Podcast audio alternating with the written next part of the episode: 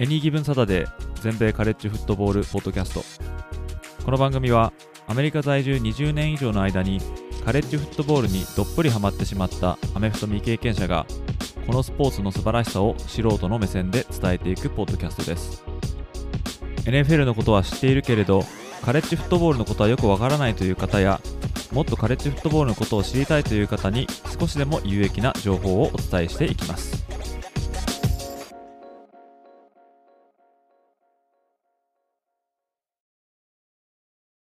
皆様ご機嫌いかがでしょうか？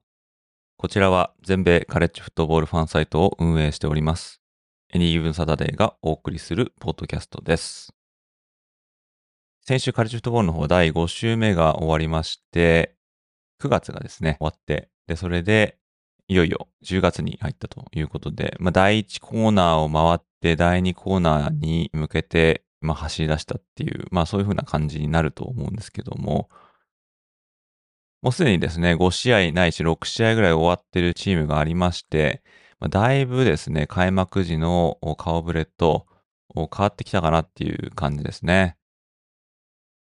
で私のウェブサイトの方ですね、これは多分5週目の見どころとかだったかな？そちらの方の記事でですね、開幕時のプレシーズンランキングと第5週目のランキングっていうのをですね、まあ、並べてみて、まあ、どんな感じに変わったかなっていうのをですね、うん、見比べてみたんですけども、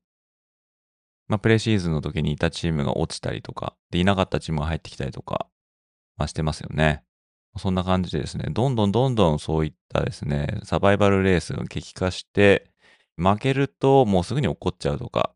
まあそういう感じで入れ替わり立ち替わりするようなあ週が続いていくと思うんですけども、今回はですね、第6週目、10月最初の週末、えーこちらに行われる、まあ、試合をですね、試合に向けて発表された最新の AP、アソシエイテッドプレスの全米ランキングの方をですね、見ながら先週の第5週目の動向をサクッと振り返りまして、そして第6週目に行われる主な注目したい試合っていうのをちょっとご紹介していきたいと思いますので、えーお時間がある方はぜひお付き合いください。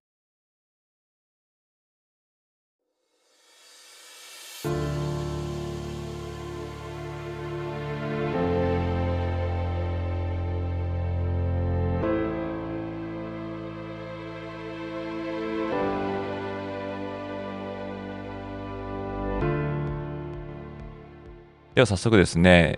第6週目に発表された AP ランキングを上位から振り返りながら話を進めていきたいかなと思います。でまずはですね、第1位ですね。最新ランキング第1位は、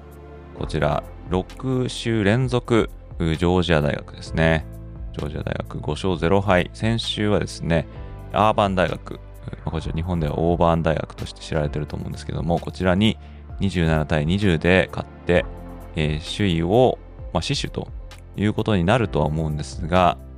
このアーバン大学との試合は、ジョージアにとって今季初のアウェーゲームということでですね、まあ、やりづらい、しかもアーバンっていうのは結構人入りますし、会場はあまあアウェーの色で染まってたと思うんで、非常にやりづらかったと思うんですが、まあ、スコア的には結構粘られてですね、まあ、最後の最後で、まあ、タッチダウンを取って、辛くも逃げ切ったっていう感じですけども、まあ、タイトエンドのですね、ブロックバウアーズが大活躍しまして、確か157ヤードぐらい、えキャッチしてたと思うんですけどもね、えーま、最後のドライブでは、なんでこんなにバウアーズフリーなんだっていうぐらいですね、アーバン大学カバーしきれてなくて、でそのせいでですね、まあ、逆転許しましたけども、まあ、こういったですね、粘られるっていう展開がジョージア大学過去2年間そんななかったので、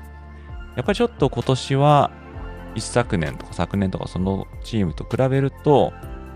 多少力は落ちてるのかなっていう感じはまあ否めませんが、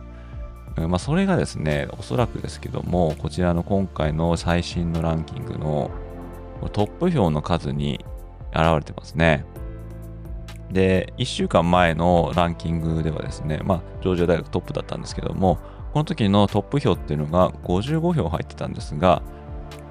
このですね、アーバン大戦でのこの苦戦というか、まあ、粘られた感じを受けて、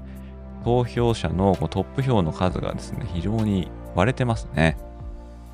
で、これ55票あったものがジョージア今回35票ということなんで、55人いた中で20人が、ジョージアはちょっとトップじゃないなっていう感じで他のチームに1位票を入れたっていう、まあそういう評価になってますので、こちらがですね、だいぶこのトップとの差が縮まってきてるのかなっていう感じはしますね。このトップとそれ以下のチームですね。まあ、絶対的にジョージアが強いっていう感じは、まあ、今のところないのかもしれないですね。そしてそのジョージアを追うのが2位のミシガン大学ですね。ミシガン大学も5勝0敗。開幕から2位をずっと守り続けてますけども。先週はネブラスカ大学に45対7ということで完勝いたしました。で、ネブラスカ大学は特に強いっていうわけではないんですけども、やっぱりですね、そういう隙を見せずに強さを発揮できるっていうのは、まあ、上を狙うチームのまあ、あるべき姿っていうんですかね、うん、この試合ではですね、まあ、ヤード的にはそこまで稼いでるわけではないんですが、ディフェンスがですね、ネブラスカ大学を抑え込んだっていうのがやっぱ大きいと思いますね。ファーストダウンはミシガンが26だったのに対してネブラスカが10。そしてトータルヤードがミシガンが436だったところをネブラスカ305ということなんで、特にですね、タイムオブポゼッション、これボールを持っていた時間ですね。ミシガンはもう約40分だったところに対して、ネブラスカが20分ですから、まあ、だいぶですね、ねえー、ミシガン大学がボールをコントロールするようなえー、展開に今持っていったということで、まあ、盤石な勝利だったと思いますね。そしてそのミシガン大学にはですね、トップ票、今回12票入ってます。で先週が1票だったんで、だいぶこのミシガンの株を買ってる人が増えたっていうことになりますよね。これはジョージアが35に続き2番目に多い数なんで、まあ、これはですね、ミシガン大学勝ち進めば進むほどですね、この差はどんどん縮まっていくんじゃないかと思いますね。ただそのミシガン大学に肉薄してるっていうのが3位のテキサス大学ですね。テキサスには周囲の票が10票入ってまして、で、これポイントっていうのがあるんですけども、ポイントがですね、ミシガン大学が1436に対して、テキサスが1426と、10ポイント差まで近づいています。で、これあの、1人とか2人とかランキングでこう入れ替えると多分、この2つのチーム順位変わっちゃうんじゃないかなっていうぐらいですね。かなりこのテキサスの評価が上がってきてるということになりますね。というのも、先週末はカンザス大学、これ全米24位だったんですけども、このチームに40対14ということで、まあ、カンザスはですね、まあ、この先先週にランクインしてきたっていうチームで、まあ、無敗だったんですが、まあ、攻守ともにテキサスが上回ってですね、まあ、カンザスはジェイロン・ダニエルズっていうマスター QB がいたんですが、この選手が怪我で出れなくて、えーまあ、それがあったとはいえですね、この大差の試合っていうのは、まあ、テキサスがいつもみたいにこう勝ったり負けたりするっていうチームじゃなくて、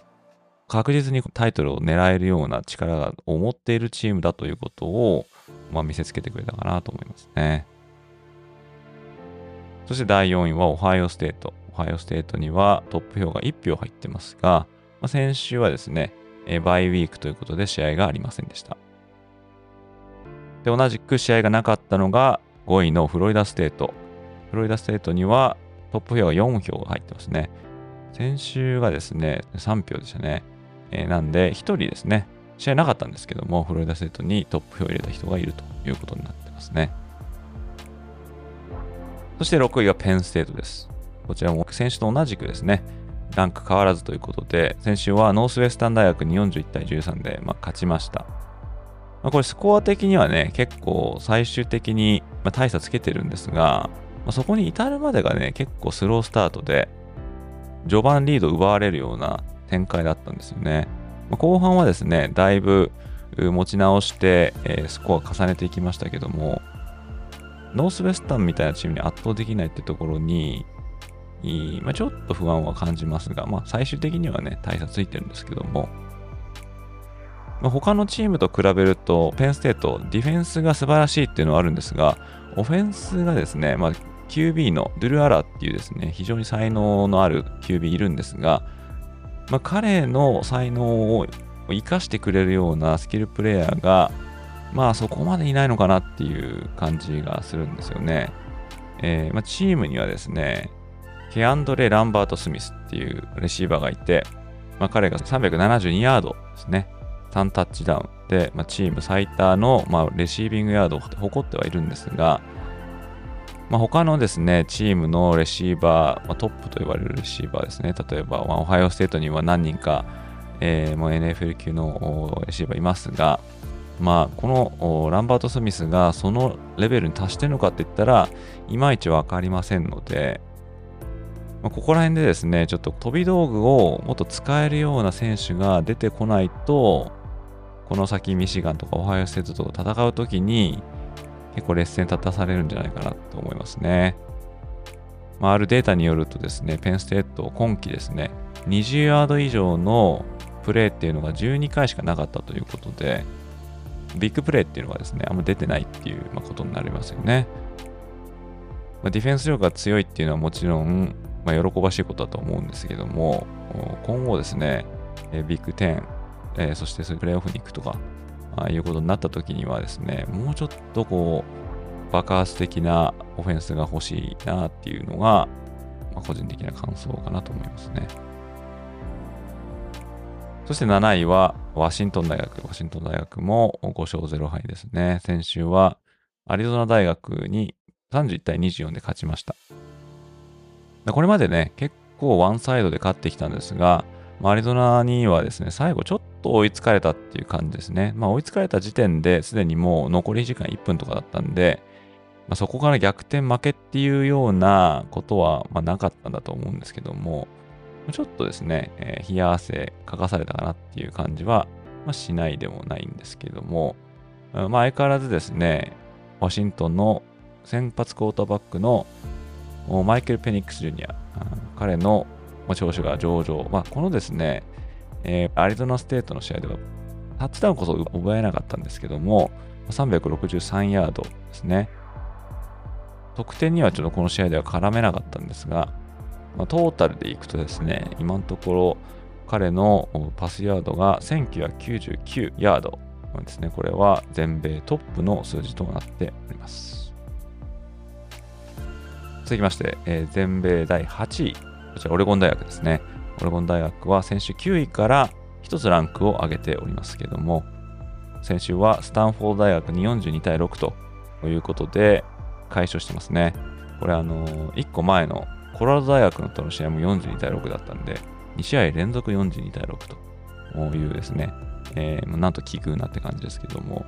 こちらはですね、まあ、得点力と、あとディフェンス力がバランスよく絡み合ったチームということでですね、こちらも、ま、ワシントンとか USC、この出てきますけども、こういうパック12調子がいいんで、皆さん。だから、この中でですね、飛び出ていくことができるかっていうのは、まあ、後々ですね、そういった強いチームとの直接対決ありますんで、まあ、そこまで、えー、なんとか無傷で今たどり着きたいかなっていうところでしょうね。そして今週9位は、サザンカリフォルニア大学 USC ですね。UC は先週8位だったんですが、1個ランクを落としました。でこれあの、3週前には5位だったんですね。でそしてそこからずっと勝ってるんですが、にもかかわらずランクを毎週落としてるというですね、えー、いうことで、まあそれはおそらくですけども試合展開っていうところに、まあ、大きな、まあ、要因があるんじゃないかなと思うんですが、先週はコロラド大学と戦いまして、48対41で勝ったんですけどもね、えー、まあ、エースのクォーターバックのケレブ・ウィリアムスはこの試合で6タッチダウン、まあ、1つインターセプトも奪われてますが、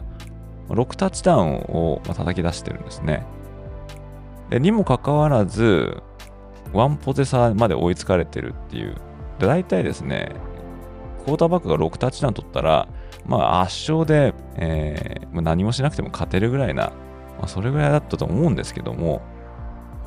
でもこの最後の最後でワンポゼ差まで追いつかれるっていうところにちょっとした不安を感じてしまいますね。やっぱディフェンスがですね、まあザルなんでしょうね、きっとね。41対14で一時期後半第3クォーターの残り2分とかですかね、最大で41対14っていうところまで来てて、そこまで来たらですね、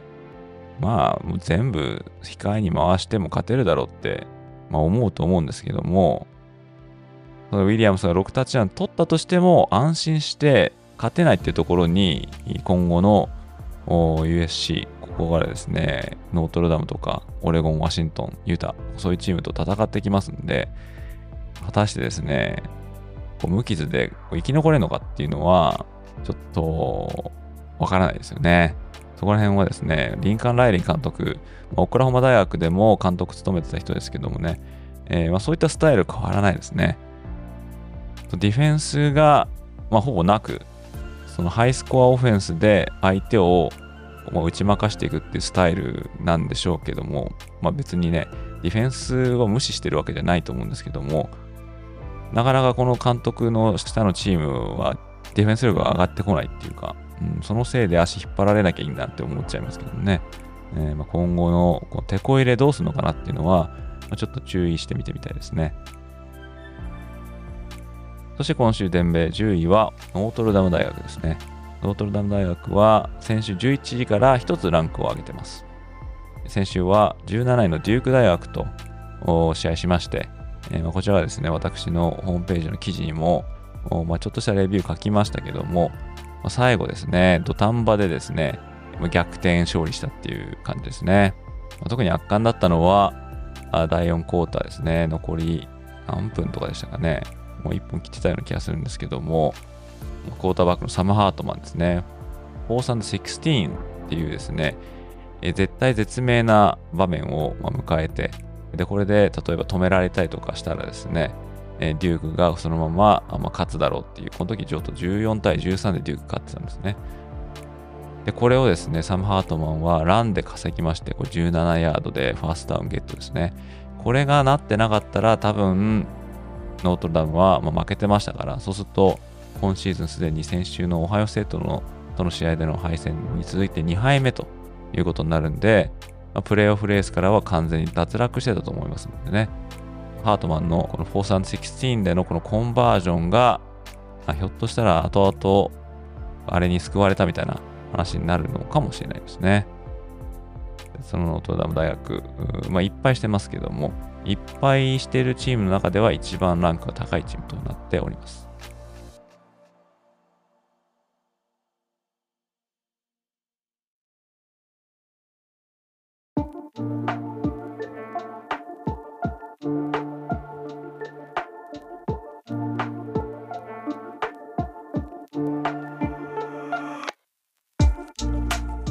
続きまして11位はアラバマ大学ですね。アラバマ大学もいっぱいしてるチームですけども、先週はミシシッピステートに40対17で勝ちまして、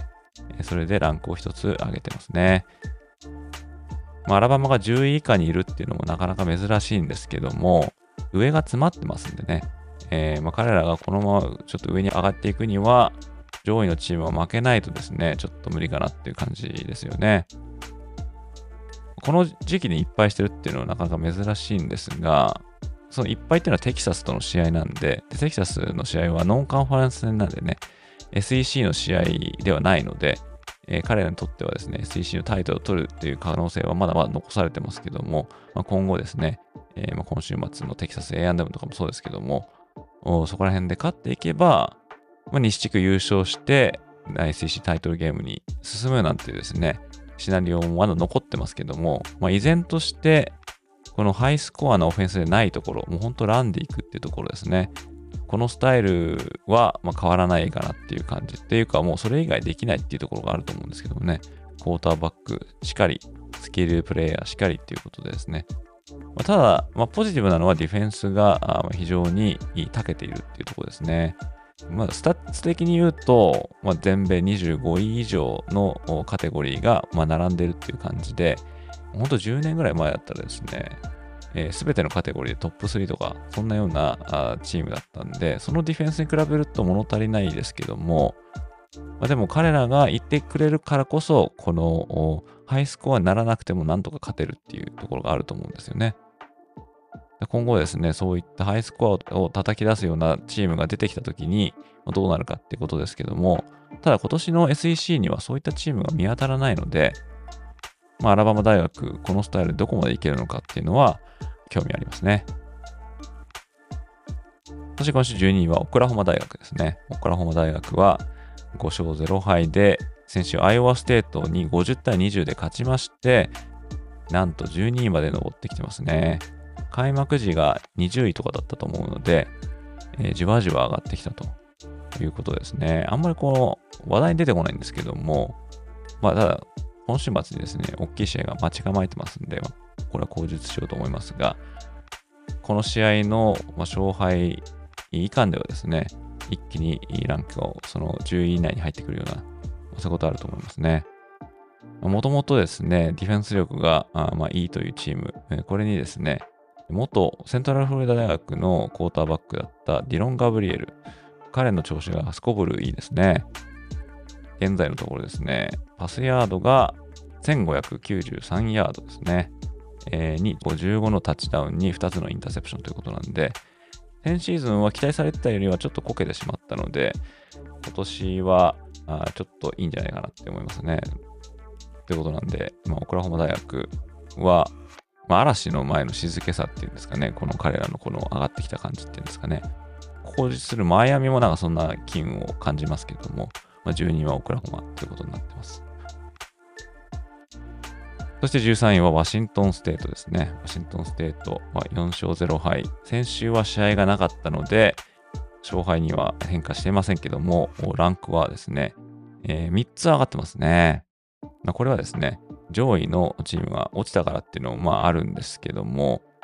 まあ、彼らはもう開幕時にはランクされてませんでしたから、そのチームが上に上がってくる。そして、えー、まあ何度もこのポッドキャストやらで言ってますけども、ワシントンステートは来年から、まあ、パック12はまあパック2なんてですね、えー、ふうにまあ言われてますけども、残されてしまったパック12チームの2つのうちの1つということなんで、まあ、そういったですね、チームがここでこう一矢報いようとしてるっていうのは、まあ、ちょっと応援したくなるような感じさせてくれますね。でこちらにはですね、まあ、キャメロン・ワードっていうクォーターバックがまあいまして、まあ、彼を起点にしたオフェンスと、あとは、まあ、ディフェンスもですね、えー、まあいいですよね。なんでですね、彼らも、ま、どこまで上がれるかですね。あとは、この上位にいるパック12のチームですね。ワシントン、オレゴン、USC。こういったところに絡んでいけるのかっていうのには期待して見てみたいですね。で、次はですね、14位。14位はノースカロライナ大学ですね。先週15位から1つランクを上げまして、試合はなかったんですけどもね、まあ、お休みを経て、今週末、シラキュースの試合が待ってますね。そして15位はオレゴンステートです。オレゴンステートは4勝1敗。この1敗っていうのはさっき言ったワシントンステートにつけられたんですけども、先週はですね、金曜日に行われた全米10位だったユタ大学に21対7と、これあの、点数的には2ポゼ差なんですが、ま、展開的にはもうオレゴンステートの、ま、圧勝だったかなっていう感じがしますね。まあ、ユタはディフェンスで、え、非常に強いっていうチームですけども、このディフェンスから21点奪いまして、で、オレゴンステートのディフェンスもユタ大が最後の最後に点を取るまで無得点に抑えたということなんでですね、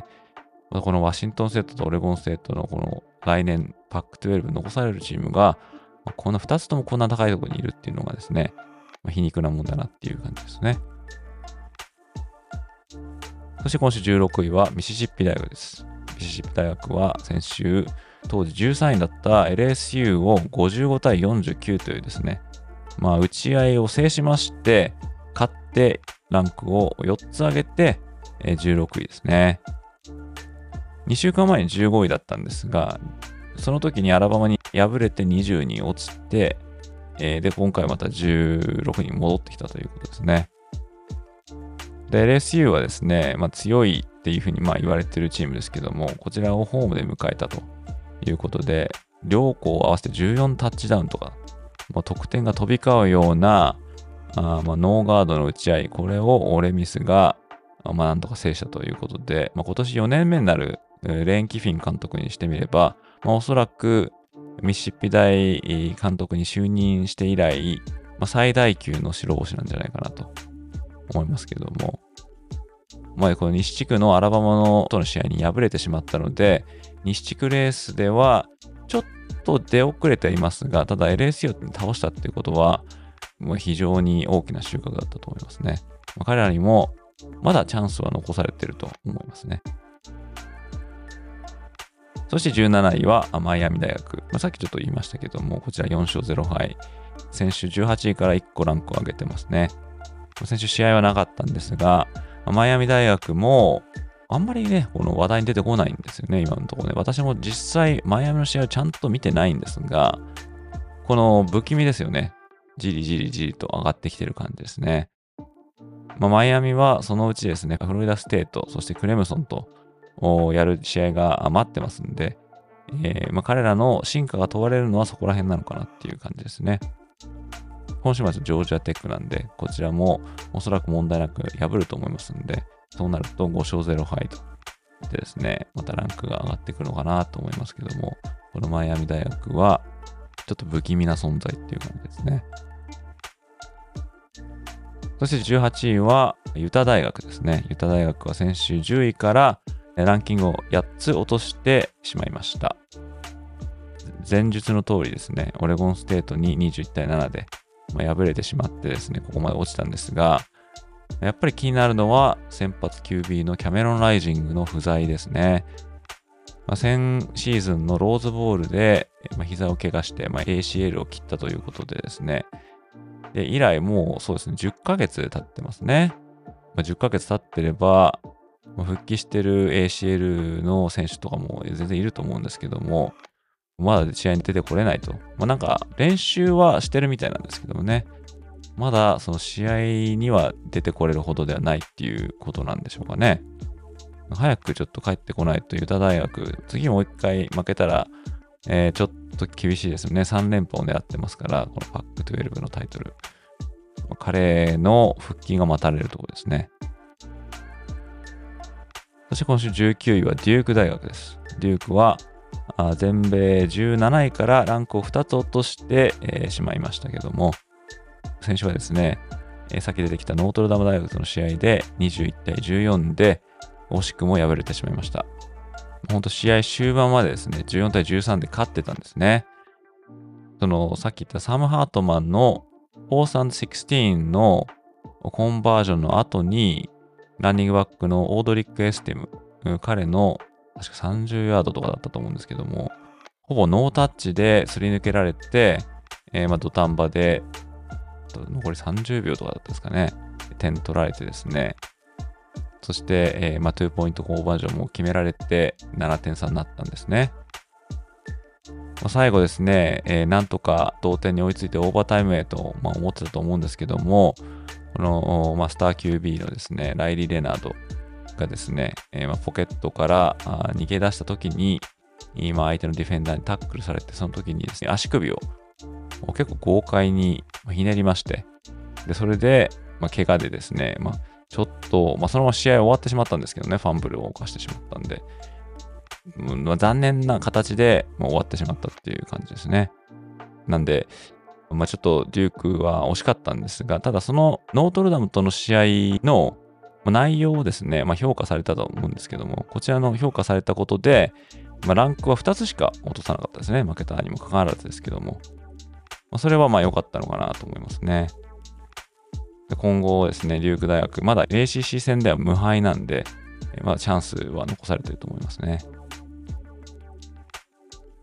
で続きましてですね、20位はケンタッキー大学。ケンタッキー大学はランク外からの今季初登場ですね。5勝0敗ということで、先週は当時22位のフロリダ大学に33対14で勝ちました。ケンタッキー大学は過去3年で3年連続4勝0敗で開幕を迎えたということをですね、前回お話ししたんですけども、今年、このフロリダ大学にもですね、まあ、ほぼタフネスで、え圧倒してましたね。もうランで攻めていくっていうのが、こう見てて爽快だったかなと思うんですけども、こちらですね、スタッツ見るとですね、なんと329ヤードも走ってますからね、えー、投げたのが69ヤードなんで、で、これ、デビン・リアリーっていうね、あの、クォーターバックが、まあ、いるんですけども、彼はノースカロライナステートでプレーをしてて、そこから転校してきたっていう旧クォーターバックですね。ただやっぱこの日の、まあ、注目は、やっぱりランニングバックのレイ・デイビスですね。レイ・デイビスはこの試合でですね、280ヤードに3タッチダウン。アベレージが10.8ヤードですから、まあ、すごいですよね。この選手はですね、確かですね、転校生なんですよね。えー、テンプルに行って、そこからバンダビルドに転校して、さらに今年からケンタッキーに来たっていう選手ですね。大活躍してますけども、もうこういったですね、フィジカルで押してくるっていうのは、まあ、さっきもちょっとアラバマの話しましたけども、アラバマよりもさらにこのランでいく感じがちょっと強いような感じですよね。ケンタッキー、ディフェンスも非常に定評があるチームなんで、えー、まあ、今季ですね、まあ、これも口述しますが、今週末はジョージアとやりますんで、まあ、そこはどうなるのかなっていうのは期待してみたいですね。えー、そして21位はミズーリ大学です。ミズーリ大学は、未だに5勝0敗と、先週末はバンダービルト大学に38対21で、勝ちまして、まだ無敗を守ってますね。まあ、SEC のチームが、今のケンタッキー、ミズーリ、そして、えーまあ、こう22位がテネシー、23位が LSU なんですけども、まあ、SEC って言ったらですね、まあ、本当近年まで、えー、カレッジフットボール界をまあドミネートしてたっていうところですけども、まあ、トップ10にはジョージアだけ、その下にはアラバマが11位、で、16位にオレミス。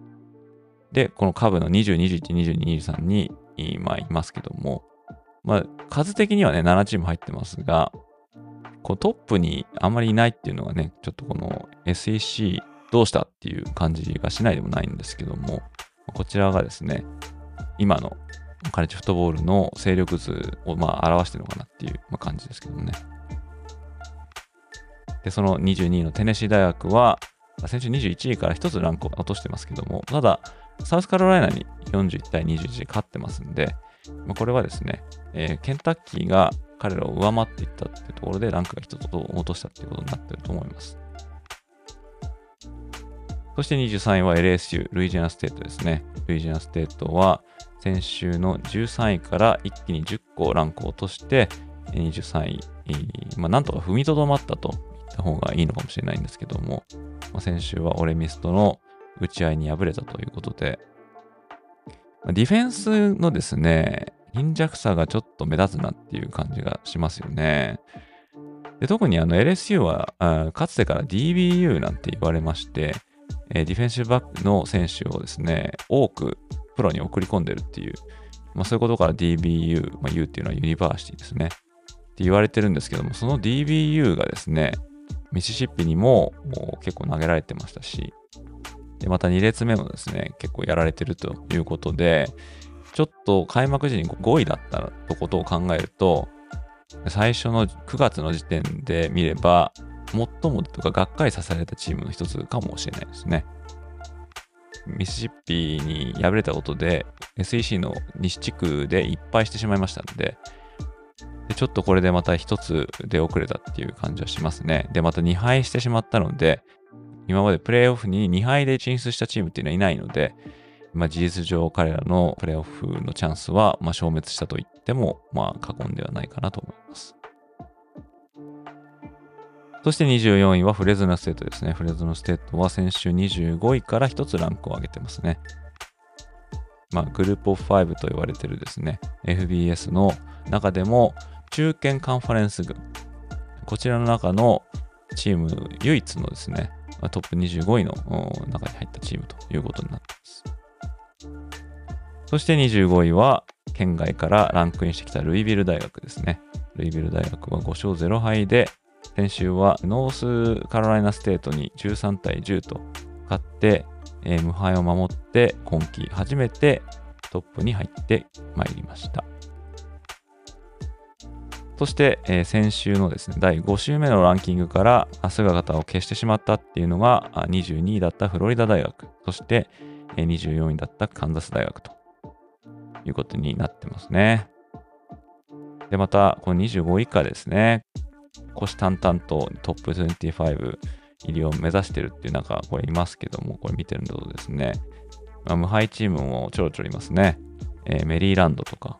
あとはエアフォース、えー、あとジェームス・マディソン。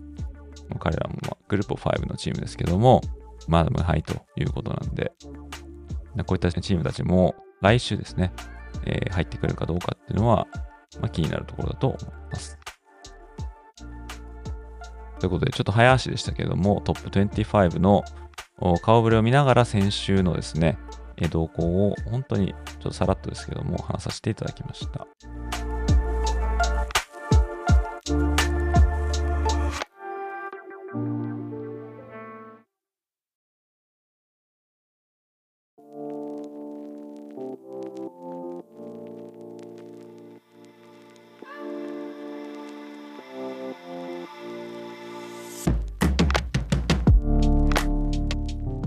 であとランキング以外ではですね、これ毎週お伝えしているアイオワ大学の週間情報ですね。これ何かって言ったらですね、アイオワ大学のオフェンシブコーディネーターのブライアン・フェレンツさんっていうのがまあいるんですけどもね、このオフェンシブコーディネーター、契約を更新するためには、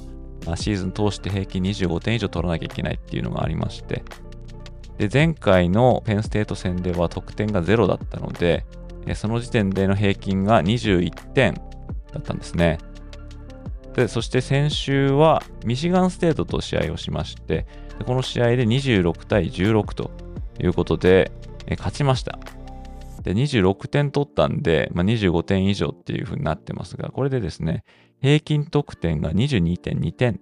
になってますね。えー、ということで、まだ足りてないんですが、まあ、とりあえず勝ったのは良かったですね。あと7勝しなきゃいけないっていうですね、ノルマもあるんで、7勝しつつ、平均得点25点以上なんで、まあ、今のところ22.2点とことになってまして、これ計算間違ってなかったら大丈夫だと思うんですけどね。まだまだ先は長いなっていう感じはしますね。この週刊アイワニュースはですね、ちゃんと忘れないようにぶち込んでいこうと思ってますので、まあ、結局ね、最終的にどうなるのかっていうね、になりますよね。でも、アイオはね、あの、得点はしてるんですけど、オフェンスの得点は前回にこう26点の中で1個しかなくて、あとはパントリターンとか、まあ、そういうですね、えー、ディフェンスとかスペシャルチームに頼ってるっていうのは、どうなのかなっていう感じですけどもね。ただ、この契約の中には、オフェンスの得点とかいうふうには思われてなくて、えー、とにかく得点が25点以上だったらいいっていうことなんで、ひょっとしたら、オフェンス力ではダメだけど、ディフェンスとかスペシャルチームに助けられて、契約更新なったことがあるのかもしれないですけどね。まあ、そこら辺も交互期待ということになると思います。で、あとはですね、バージニアテックとピッツバーグの試合、これ38対21で、バージニアテックが勝ったんですが、バージニアテックはですね、ブレント・プライさんっていう人がま監督2年目なんですね。でこの人が、ペンステートのディフェンシブコーディネーターを務めていて、でそこから、まあ、抜擢されて、バージニアテックを、まあ、指揮してるんですけども、先シーズンは3勝しかできなかったんですかね。で、今シーズンも負けが越してまして、えー、もうすでにね、もうこの監督ではやばいんじゃないかっていうふうなことを言われてたんですが、このピッツバーグ大戦で38対21と勝ったのは、まあ、首の皮一つつなげるのに、まあ、大きく貢献したのかなっていう、まあ、そんな試合でちょっと気になったんですけども、まあ、あとは、ボーリンググリーンステート、こちらとジョージアテックの戦いですね。ボーリンググリーンは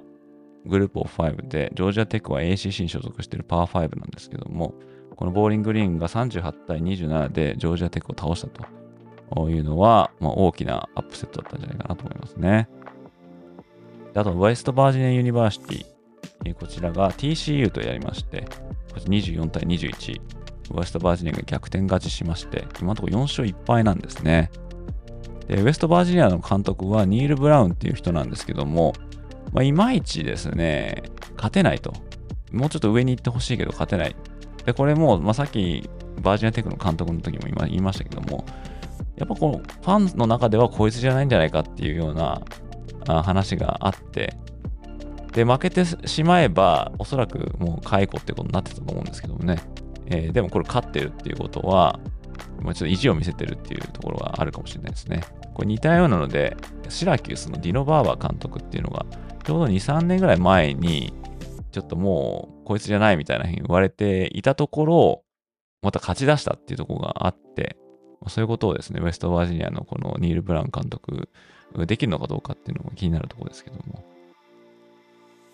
あとは、サンディエゴステートとエアフォースの試合ですね。こちらはエアフォース空軍士官学校、こちら49対18で勝ったんですね。まあこれあのちょっと私ツイートでも言ったんですが、トリプルオプションがね、すごい大好きだっていうのをね、もう何度も何度も言ってるんですけども、これもじゃあエアフォースはもうずっとまだトリプルオプションを使ってるんで、ちょっとこっちに乗り換えようかななんて思ってですね、これ見たんですね、試合ね。エアフォースの試合って、実はあんまり見たことなくて、で、見たらですね、この試合、えー、すごかったですね。まあ、ランヤードが287ヤード。これで、パスもね、189って投げるんですね。トリプルオプションベースにしてるんですけども、パスもちゃんとこう組み込まれてるプレアクションパスとかなんですよね。アーミーの場合もパス投げてたんですけども、昔はですけども、それはもう負けてて、で、これはもう投げるしかないっていうような状況で投げてるようなあパスなんで、全然成功しないんですね。ただ、このエアフォースのパスはちゃんと作戦っていうか、このプレイコーリングとして組まれてるパスなんで、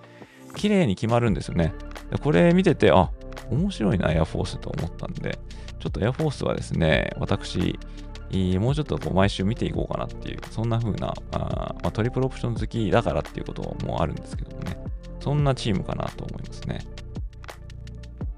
まあ、これがですね、まあそう先週の試合のそのランキング以外で気になったチームっていうところですね。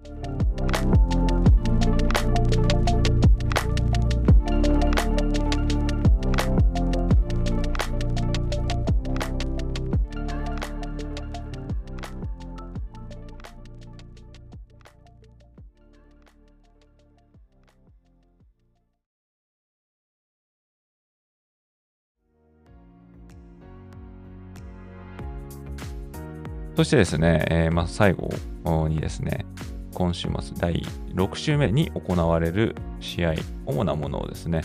紹介して終わりたいと思うんですけども、まずはですね、全米1位のジョージアと全米20位のケンタッキーですね。ケンタッキーはさっきも言いましたが、非常にランで押してくるチームなんで、こういったフィジカルなチームにジョージアディフェンスはどう立ち向かっていくかということですね。ジョージアのホームゲームなんで、そちらは強い後押しになると思うんですけども、まあ、ケンタッキーとジョージアどちらも5勝0敗チームということで、まあ、どちらかに土がつくと、まあ、いうことになってますけども、果たしてアップセットはあるのかということになるんじゃないかなと思いますね。えー、そしてですね、えー、次紹介したいのは、まあ、こちらがですね、おそらく今週末最大のマッチアップだと思うんですけども、ナンバー3のテキサスとナンバー12のオクラホマのレッドリバーライバリーとか、まあ、レッドリバーシュートアウトなんていうこともありますけどもね、こちらはですね、全米を代表するライバル対決ですね。これコットンボウル、これダラスにあるんですけども、こちらで行われる試合なんで、で、これにはですね、まあ、ステートフェアなんて言ってですね、このコットンボウルの周りに、まあ、移動遊園地とか、あとはですね、出店とかいっぱいこう並んで、えー、そこで食べたり遊んだりしながら、でその目玉のイベントとして、このオクラホマとテキサスの試合が行われるんですけども、コットンボールがですね、赤色とオレンジで真っ二つに割れるっていうですね、非常にアイコニックなシーンが見れると思うんですが、あまこちらですね、今のところテキサスが63勝50敗5分けでリードしてますね。で、直近だとですね、えー、昨年テキサスが勝ってるんですね。昨年は49対0とですね、オクラホマが5点を残してしまったっていうですね、そういう試合ですね。その前はオクラホマの4連勝だったんですね。お互いがランキングで戦うっていうのはちょ2年ぶりということなんで、まあ、注目度は抜群だと思いますね。まあ、どっちも SEC に来年から入るチームで、えー、ビッグ12所属チームとしては最後なんですけども、こちらがですね、果たしてこのビッグ12最終年としてどっちが勝つのかっていうのを、まあ、どっちも気合が入ってると思いますし、で、またですね、負けた方が、まあ、プレーオフレース、並びにビッグ12のカンファレンスタイトルレースでも、まあ、つちょっと脱落、脱落とは言わないですけどもね、えー、まあ、勝った方が頭一つ抜きんでるみたいな、ま、そういうことになると思いますんで、ま、勢い的にはテキサス。でも、雪辱を晴らしたいという闘志に燃えてるということに考えると、まあ、オクラホマにもですね、期待ができるかなという、まあ、今週というか、まあ、カルチフトも前半戦最大級のライバリーゲームと言っても、まあ、いいんじゃないかなと思いますね。そしてですね、えー、ナンバー4のオハイオステートとメリーランドの試合っていうのもちょっと気になるところですね。メリーランドはまだランクされてませんが、まあ、5勝0敗と無敗なんですね。で、メリーランドにはですね、現在、ドルフィンズで活躍しているクォーターバックのトゥア・タンガバイロアのですね、弟、タウリア・タンガバイロアっていうのがまあいまして、まあ、彼はもともとアラバマ大学にいたんですが、まあ、転校してもう3年目とかですかね、だいぶ経験が豊富になって、ベテランの域に達しているようなクォーターバックでですね、まあ、ここのところちょ調子がいいんで、オハイオステートのホームなんですが、ひょっとしてアップセットあるかななんてね、ちょっと思ったりもするんですけどね。で、あとはですね、10位のノートルダムと25位のルイビル大学の戦い。これもランカー同士の対決になってますね。でルイビルは、まあ、5勝0敗ということなんで、こちらノートルダムでの試合なんで、まあ、ノートルダム有利かなと思いますけども、ここも期待してみたいですね。あとはアラバマ大学とテキサス A&M 大学の試合ですね。テキサス A&M は、すでにマイアミに負けていっぱいしてますが、SEC 戦ではまだ無敗なんですね。で、アラバマも SEC 戦で無敗なんで、どちらも西地区所属ということを考えるとですね、この試合の勝者が地区優勝レースでかなり有利になるんじゃないかなと思いますね。これテキサス A&M のホームゲームなんで、まあ、タレント的にはどちらもこうつけがたいと思うんですけども、まあ、テキサス A&M はコナー・ウィグメンっていうですね、クォーターバックが先々週の試合で怪我しまして、で、その代わりに出てきたのがマックス・ジョンソンっていうですね。これマックス・ジョンソンは、もともと LSA にいたクォーターバックですね。これお父さんが NFL プレイヤーなんですよね。名前なんでしたっけ、えー、当然ジョンソンなんですけども、ブラッド・ジョンソンですね。ブラッド・ジョンソン。これ見ると、元ジョージア大学と元マイアミ大学のヘッドコーチのマーク・リクト監督の多いって書いてますね。ことなんですね、テキサス A&M 大学にもチャンスあるんじゃないかなと思いますね。で、あとはですね、ナンバー21ミズーリとナンバー 23LSU、この試合ですね。これ LSU のホームなんですが、まあ、ミズーリは無敗なんですけども、まあ、当然ですね、この LSU の試合がおそらくここまでの中で一番厳しい試合になると思いますし、まあ、タレント的なことで考えると LSU が上だと思うんですけどもね、またま LSU のホームということもあって、えー、ま LSU としてはなんとかこのレデンプションということでですね、この試合は勝っておきたいんじゃないかなと思いますね。ということでですね、第6週目、10月最初の週末ですね、まあ、テキサスとオクラホマの時代イベントを待ってますけども、今後ですね、このいっぱいすればかなり厳しいっていうような状況に陥っていく中でですね、えー、素晴らしい対決とかドラマとか生まれると思いますので、えー、そちらの方ですね、皆さんと一緒に楽しんでいけたらいいかなと思いますね。ということで今回はここまでとなります。最後までご視聴いただきありがとうございました。また次回のエピソードでお会いいたしましょう。それでは失礼いたします。